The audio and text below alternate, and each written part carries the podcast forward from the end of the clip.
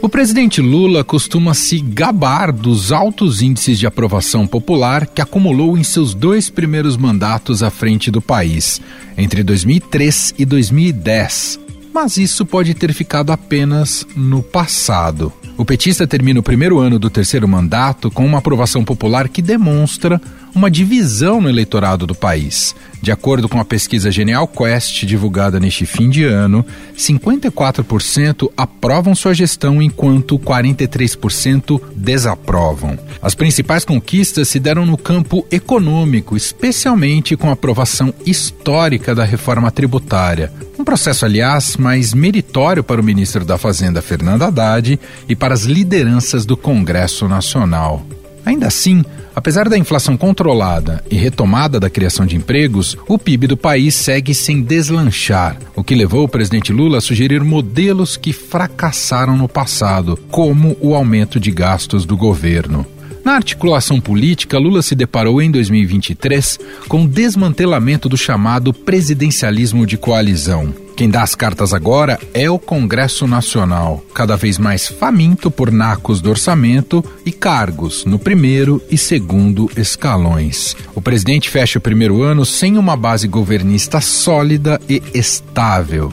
Na agenda internacional, o presidente intensificou as viagens e encontros bilaterais com o intuito de melhorar a imagem do Brasil depois do estrago feito pelo ex-presidente Jair Bolsonaro. Ainda assim, colecionou algumas derrapadas, como posicionamento controverso sobre a guerra na Ucrânia, a falta de críticas mais contundentes ao terrorismo do Hamas e o desgastado alinhamento ideológico com o ditador Nicolás Maduro da Venezuela. Soma-se a isso o fracasso do acordo Mercosul e União Europeia. Na área social, Lula vem destacando a criação do programa Desenrola, que busca facilitar negociações de pessoas que têm o um nome no Serasa, o Plano Brasil Sem Fome e o novo PAC, que busca trazer infraestrutura para diferentes regiões. O presidente pretende ainda avaliar com seu núcleo mais próximo o desempenho dos ministros para definir mudanças pontuais em janeiro. A troca no Ministério da Justiça será a primeira após a entrada de Flávio Dino no STF. O petista tem negado que fará uma reforma ministerial, mas programa mudanças pontuais no primeiro escalão. Afinal, o balanço do governo neste primeiro ano é positivo ou negativo? Quais os desafios que o Lula vai enfrentar em 2024? Sobre estes temas, vamos conversar com as colunistas de política do Estadão, Vera Rosa e Mônica Gugliano. Vera Rosa está aqui com a gente. Oi, Vera, seja bem-vinda. Muito obrigada, Emanuel, pelo convite. E também com a gente, as duas em Brasília, Mônica Gugliano. Olá, Mônica, seja bem-vinda por aqui também. Obrigada, Emanuel. É isso, com as duas aqui para a gente passar por temas importantes ao longo deste ano envolvendo o presidente Lula e o governo do presidente Lula.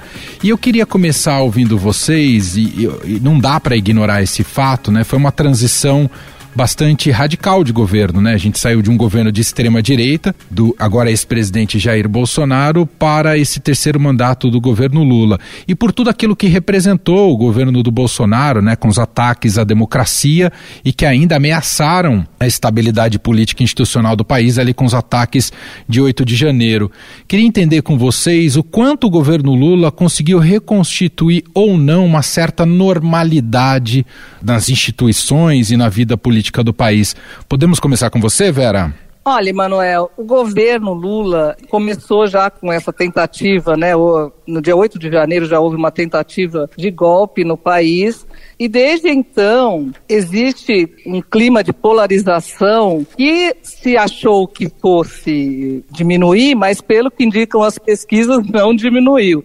Agora, ele tem tentado é, se reaproximar de todos os poderes, acho que tem conseguido, com a duras penas, né, enfrentando muitas dificuldades, mas, por exemplo, fez uma aliança agora com o Supremo Tribunal Federal, conseguiu agora com o Congresso também com muita dificuldade, mas aprovou a, a reforma tributária, que era um, um tema essencial para a agenda econômica do país, e está tentando recompor essa base de apoio, mas a polarização ainda ainda é muito forte no país e temos ainda grandes desafios para 2024, principalmente nessa área econômica. E você, Mônica, como é que você enxergou nesse campo de transição entre um governo de extrema direita e o governo do Lula, que, claro, está mais à esquerda, mas que tem uma certa normalidade mais convencional do fazer política como a gente estava acostumado? Você vê, seguindo o raciocínio da Vera, você vê que a sociedade, que de certa forma ele conseguiu fazer isso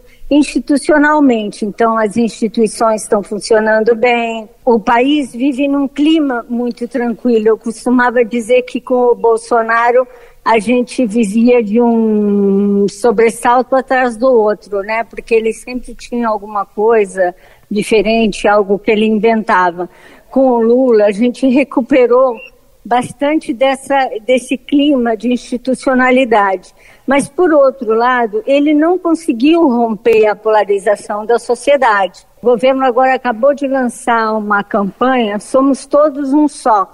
E, ao mesmo tempo, o vice-líder do PT na Câmara, Coaquá, esbofeteou um outro parlamentar na Câmara então, assim, a polarização continua e continua muito forte.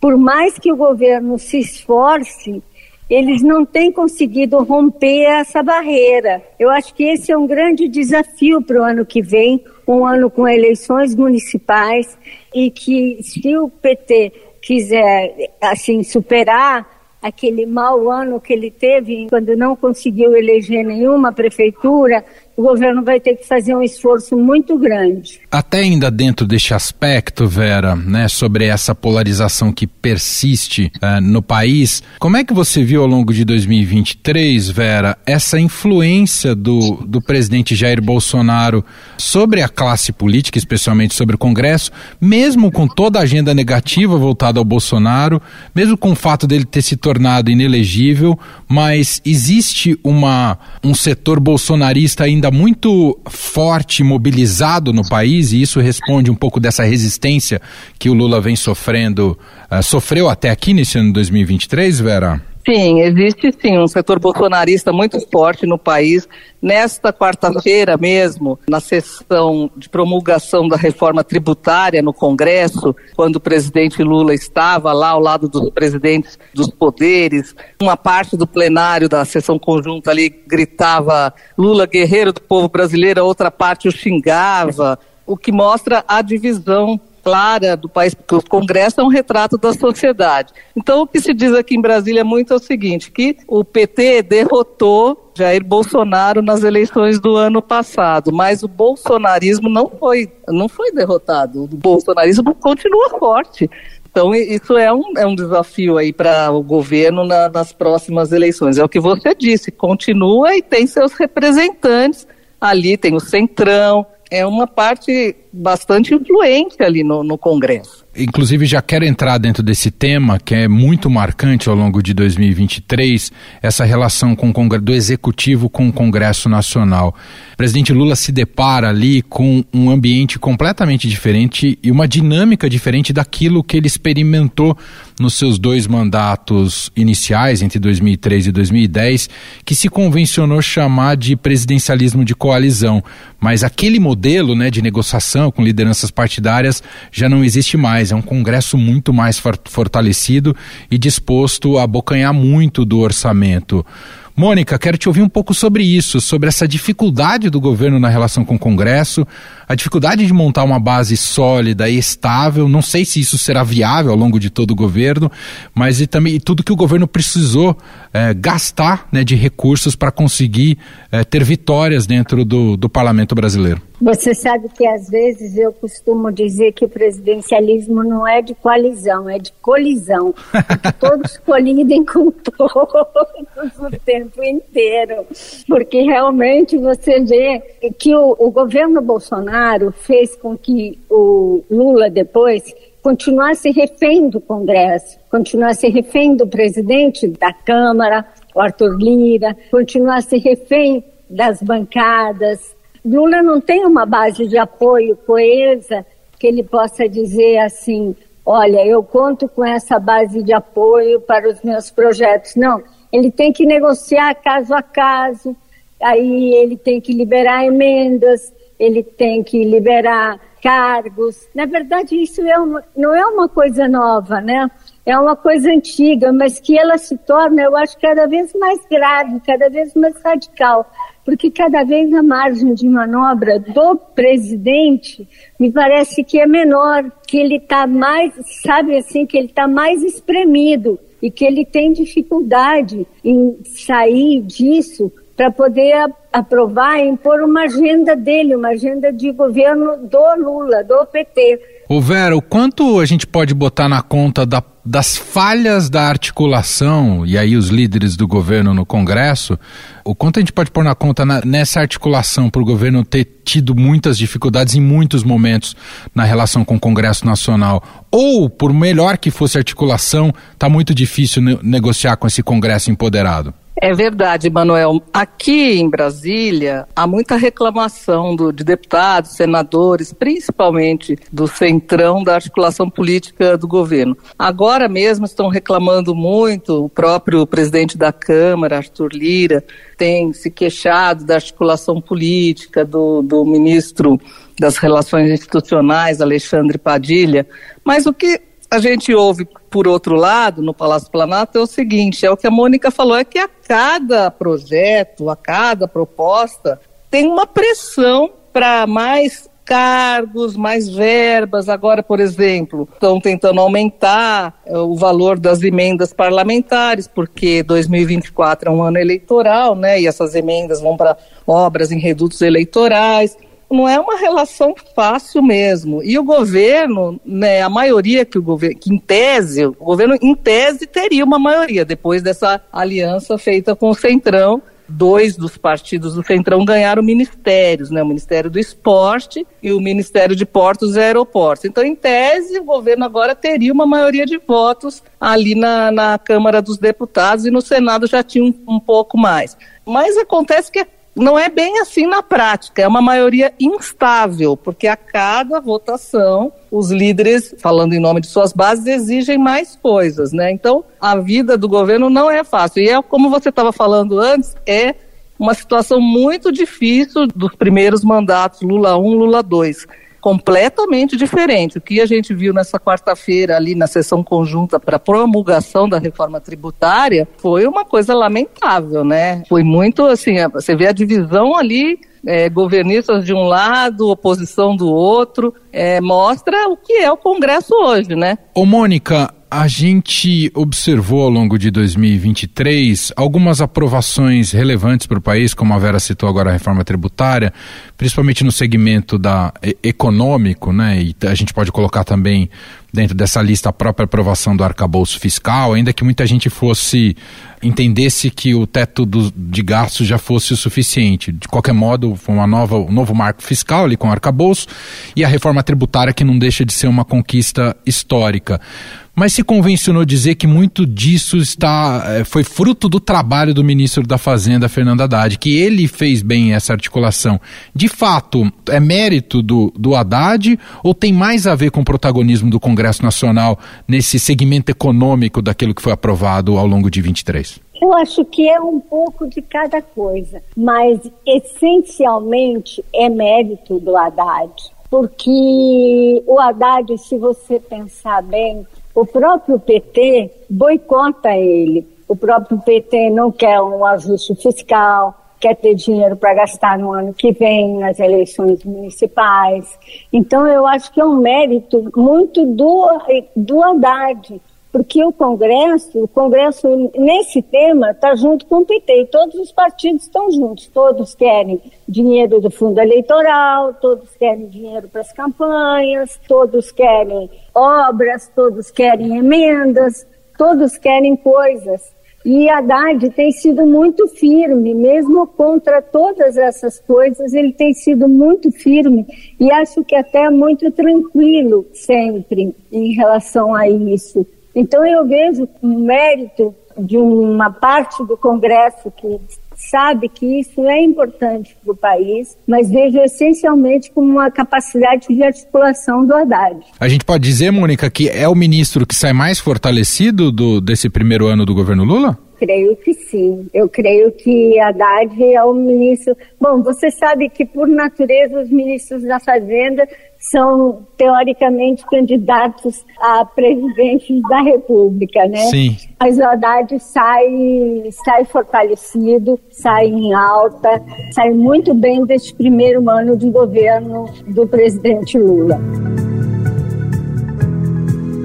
Bom, quero também já entrar em outra, falando em poderes, né, em outra relação que a gente acompanha bastante sempre, né, na, a, a observar a dinâmica da nossa democracia, a relação do executivo com o judiciário. Eu sei que você acompanhou em vários momentos um pouco mais de perto ali o Supremo Tribunal Federal, Vera. Queria que você fizesse um resumo para a gente como é que se deu um pouco essa relação, até porque o Lula precisou escolher dois ministros do Supremo já nesse primeiro ano de mandato, né? Fez uma opção ali para escolher ministros que fossem muito leais a ele, claramente, né? Foi esse critério. Não levou em conta as pressões até para que se escolhesse uma mulher ali dentro da corte. E me parece que depois também, além desse aspecto, me parece que depois da era Bolsonaro é um, é um Supremo que jogou mais junto com o governo governo, diferentemente da convivência conflituosa que tinha com o Bolsonaro. Mas queria te ouvir, Vera, um resumo dessa relação aí com o judiciário também nem se compara com o que era a relação com o Bolsonaro, né? Que era uma relação de muitos conflitos. Inclusive, até a gente brinca com os ministros do Supremo assim. Agora vocês não precisam mais ler aqueles livros, né, para entender a cabeça do bolsonarismo, que era os engenheiros do caos. viviam falando o que, que eles estavam lendo esses livros, tudo para entender como é que funcionava a cabeça ali, né, dos discípulos do então presidente Jair Bolsonaro. O que acontece é que, como existe ainda muita divisão ali no Congresso, tem uma ala ali que quer enquadrar o Supremo, né? Então, assim, apesar dessa relação ser próxima, por exemplo, recentemente, o líder do, do governo no Senado, o Jacques Wagner, votou favorável a uma proposta de emenda constitucional para limitar as chamadas decisões monocráticas de ministros do Supremo, né? Isso causou uma confusão porque o Jacques Wagner fez isso, na verdade, pela nossa apuração, para dar ali um sinal que negocia também com a oposição, porque essa é uma pauta da oposição, né, o governo. Então o Jacques Wagner está negociando dos dois lados, deu um sinal ali, sabia que é, ia ser aprovado mesmo e acabou votando a favor mas isso é dessa proposta que agora está na Câmara, é uma PEC, né, que foi aprovada no Senado, está na Câmara e, a, e na Câmara estão tentando segurar essa PEC, né, para que restringe os poderes do Supremo Tribunal Federal. Então esse foi um estresse e depois desse estresse o presidente Lula indicou o Flávio Dino, ministro da Justiça, para o Supremo, que era um nome também defendido pelo decano do Supremo, Gilmar Mendes, e também pelo ministro Alexandre de Moraes, que preside também o Tribunal Superior Eleitoral. Quer dizer, fez um veto ali. O Lula já, já gostaria de indicar o Dino, mas queria ver se tinha ali o respaldo, né? Da corte. Teve, também indicou Paulo Gonet, que também é para Procuradoria-Geral da República, que também era um nome bem visto ali por, pelo, pelo Gilmar Mendes, pelo Barroso, pelo, Alexandre, pelo ministro Luiz Roberto Barroso, que é o presidente do Supremo, pelo Alexandre de Moraes. Então ele fez também um gesto ali de maior aproximação as relações melhoraram sensivelmente. A gente fala até que esse governo Lula está tentando montar realmente uma aliança com o Supremo, que seria o seguinte: quando tiver essa, essa, esse contraponto, essas pautas bombas que circulam no Congresso, o Supremo pode jogar junto com o governo, porque assim é uma coisa derruba aqui um, um veto, vai para o Supremo, um veto presidencial. Daqui a pouco o Supremo julga, entendeu? Segura ali. Então está fazendo um, uma dobradinha, o, o governo fazendo uma dobradinha com o Supremo. Só para a gente fechar esse capítulo, Vera, só um último comentário seu. É, o Lula acabou bancando escolhas de ministros que fossem pessoas que pudessem ser leais a ele. Ele não levou em conta, inclusive, as pressões da esquerda, né, de uma ala mais identitária da esquerda, que pedia que tivesse uma representação feminina. Aliás, uma ala identitária que depois se calou, né, se calou a, a decisão do Lula. Exatamente, bem lembrado. Não levou em conta essas pressões. Ele sempre dizia que não ia, não necessariamente ia seguir aquela lista tríplice, né? Na questão da Procuradoria-Geral da República, por exemplo, né, tinha outros nomes escolhidos pela categoria. Ele, pela primeira vez, ele não levou em conta essa lista. Para o Supremo também, ele não levou em conta as pressões é, da esquerda, que pressionava por uma mulher negra. E ele queria mesmo alguém de sua confiança. Ele, ele dizia assim nos bastidores, queria alguém com quem ele pudesse trocar ideias. Então ele escolheu Flávio Dino. Ele sempre, na verdade, ele já tinha um tempo que ele gostaria de escolher o Flávio Dino, mas para o lugar da Rosa Weber no Supremo. Mas ele tinha dúvida se o nome do Dino passaria, porque o Dino comprou muitos embates ali com os bolsonaristas, né, desde o 8 de janeiro. Ele tinha essa dúvida se o nome dele passaria pelo crivo do Senado e também tinha dúvida das trocas dele, né? Quem que ele colocaria no lugar, né? Porque ele precisa de uma pessoa controle aí o Ministério da Justiça e da Segurança, que atualmente é o Ministério da Justiça e da Segurança Pública. Só por isso ele não tinha indicado antes. É, questão do ativismo judicial, porque realmente essa parceria do executivo com o judiciário tem uns problemas mesmo, né? Porque é assim, o Congresso, por exemplo, é, derrubou o marco temporal agora, né? É, o, veto, o veto do presidente, aliás, o veto do presidente é o marco temporal. Agora vai para o Supremo isso aí. Tu, tudo é judicializado. Uhum. Desoneração da folha de pagamentos. O Congresso derrubou o veto do presidente. Vai para o Supremo também. Então, o governo está esperando com essa aliança que o Supremo haja ali como um contraponto ao Congresso. Não é uma coisa assim tão saudável para a democracia, né? Mônica, Vamos entrar um pouco também nos planos do presidente Lula, assim que assumiu o poder, de restituir a imagem do Brasil perante ao mundo, depois do que significou a passagem do presidente Jair Bolsonaro, uh, do Jair Bolsonaro pela, pela presidência. Até de uma maneira bastante ambiciosa nessa agenda internacional. Há quem dissesse que Lula estava buscando, inclusive, o prêmio Nobel da Paz. Né? Ele opinou sobre todos os conflitos e tentou até assumir um papel de intermediador ali na, na guerra da na Ucrânia. De qualquer modo, visitou muitos países e tentou, de fato, mudar um pouco dessa imagem do país uh, perante o mundo, né? E mostrar que o Brasil pode ter novamente um, um tipo, algum protagonismo na arena global. Uh, como é que você viu essa, essa agenda internacional de um Lula que ficou bastante fora da cadeira de, da, da presidência para esses encontros bilaterais e também na ONU e tudo mais? Eu estava conversando com o ministro Recupero sobre isso aí. E e ele fez uma avaliação muito interessante que o presidente Lula, ele de certa forma, ele conseguiu retomar essa agenda. E ele conseguiu retomar o papel do Brasil fora, principalmente por causa da agenda do meio ambiente. A agenda do meio ambiente deu um up no exterior. Agora, ele acaba o ano com, assim, se ele conseguiu pôr o Brasil novamente no circuito internacional, aquela coisa, o Brasil voltou, ele acaba o ano com um problema. Que é essa questão na Guiana, que teoricamente seria uma questão para o Brasil resolver ou ajudar a resolver, porque o Brasil é o líder do continente. E o Lula tem essa relação com o Maduro que não consegue, entre aspas, né, enquadrar o Maduro.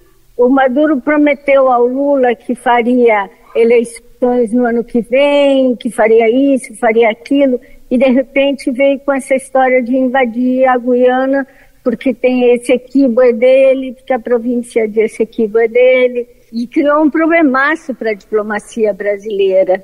Então, o que poderia ser um ano assim de Lula ter colhido sucessos, ele fez um discurso muito bem considerado na ONU. Ele fez agora os pronunciamentos dele na COP, também foram muito bem avaliados. E aí, o que poderia ter sido um ano tranquilo, acaba um ano com um problemão. Ninguém acredita que Maduro possa realmente fazer uma guerra contra a Guiana mas também ninguém sabe o que, que ele pode fazer de fato. Então ele termina o ano com um grande problema.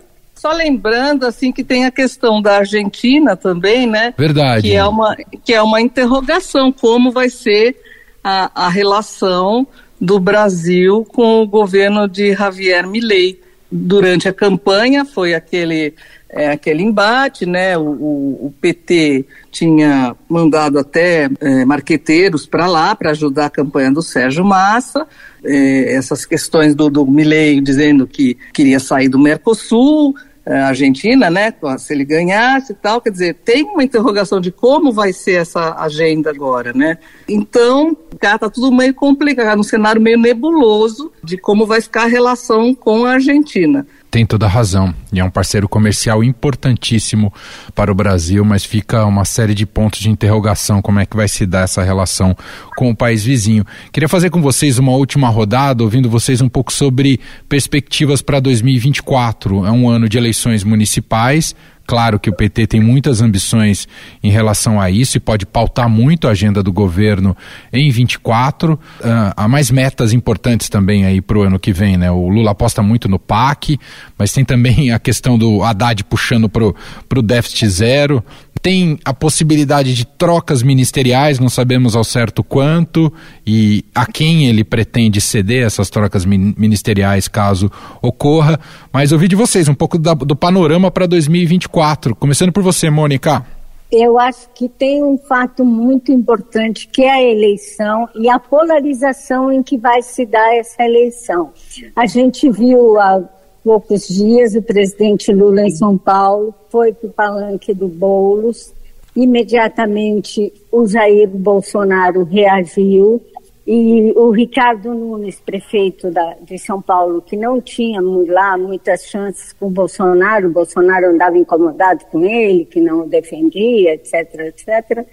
O Bolsonaro chegou à conclusão, ele e seus principais assessores, que o candidato para enfrentar o Boulos é o Ricardo Nunes. Dentro desse cenário, a gente prevê em São Paulo a eleição mais polarizada do Brasil e é um quadro que vai se repetir nas capitais, nas principais cidades também. Mas aqui vai ser num expoente maior. Agora, quanto a, a outros pontos, como reforma ministerial, se fala que Lula fará uma reforma ministerial logo no começo do próximo ano. Agora, essas reformas ministeriais do Lula não têm adiantado para muita coisa, né? Porque você vê, União, União tem três ministérios, né? E os três ministérios não significa que eles votem com o governo, inclusive eles estão agora meio rachados, estão tentando se organizar para ser uma oposição de, entre aspas, centro-direita. Então eu acho que ano eleitoral é ano difícil.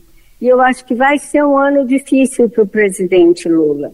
Vera, te ouvi também sobre as perspectivas aí para 2024.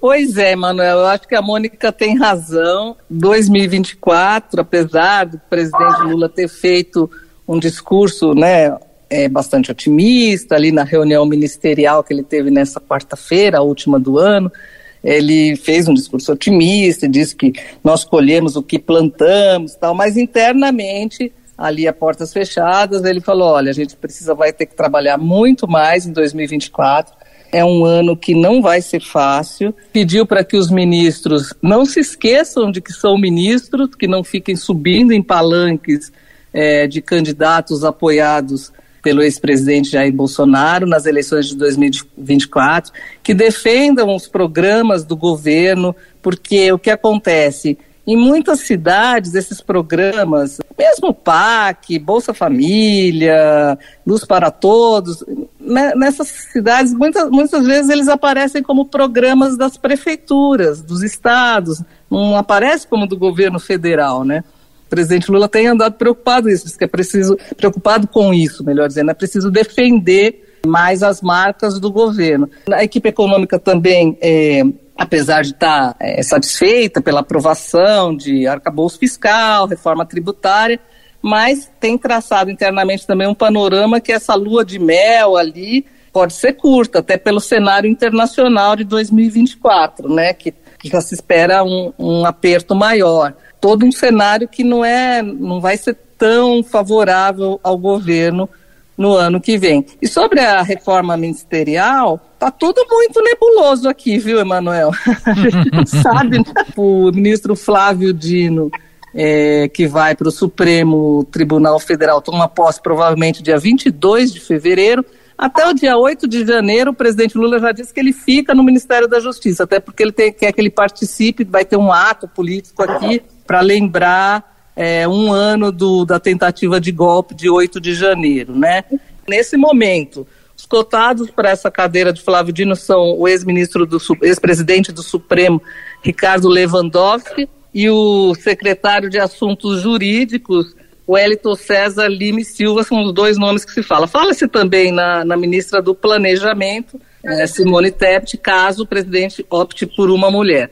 E, no, e também no coordenador do grupo Prerrogativas, Marco Aurélio de Carvalho. São esses os nomes que estão aparecendo aqui. Mas não vai, mas a reforma não se resume só ao Ministério da Justiça. Outras pastas podem ser mudadas, fala-se também é, a Casa Civil pode sofrer mudanças. Ninguém ainda tem um, ninguém sabe ao certo como será essa mexida na equipe, que o presidente não bateu o martelo ainda, mas já se falou que o ministro da Casa Civil, Rui Costa, pode ir para Petrobras, já se falou em mudanças na articulação política também, direitos humanos, é, e por aí vai. Nada fechado ainda.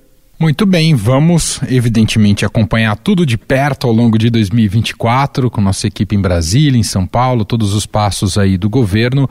Neste ano, como muito bem vocês frisaram, né, ano de eleição municipal muda bastante o caráter das decisões ah, do comportamento do governo e também do comportamento do Congresso Nacional. Vai estar, claro, no nosso horizonte. Quero agradecer demais aqui a Vera Rosa, colunista de política do Estadão, participando com a gente desse balanço do primeiro ano do governo Lula 3. Obrigado, Vera. Bom fim de ano para você e até 24. Vera. Muito obrigada, Emanuel. Ótimas festas para você, para os nossos ouvintes. E também a Mônica Gugliano, colunista de política do Estadão. Obrigado pela participação aqui, viu, Mônica? Obrigada a você, Manuel. Quero te desejar boas festas, bom Natal, um feliz ano novo, com muita saúde e realizações para você e para todos os nossos ouvintes. Muito obrigada.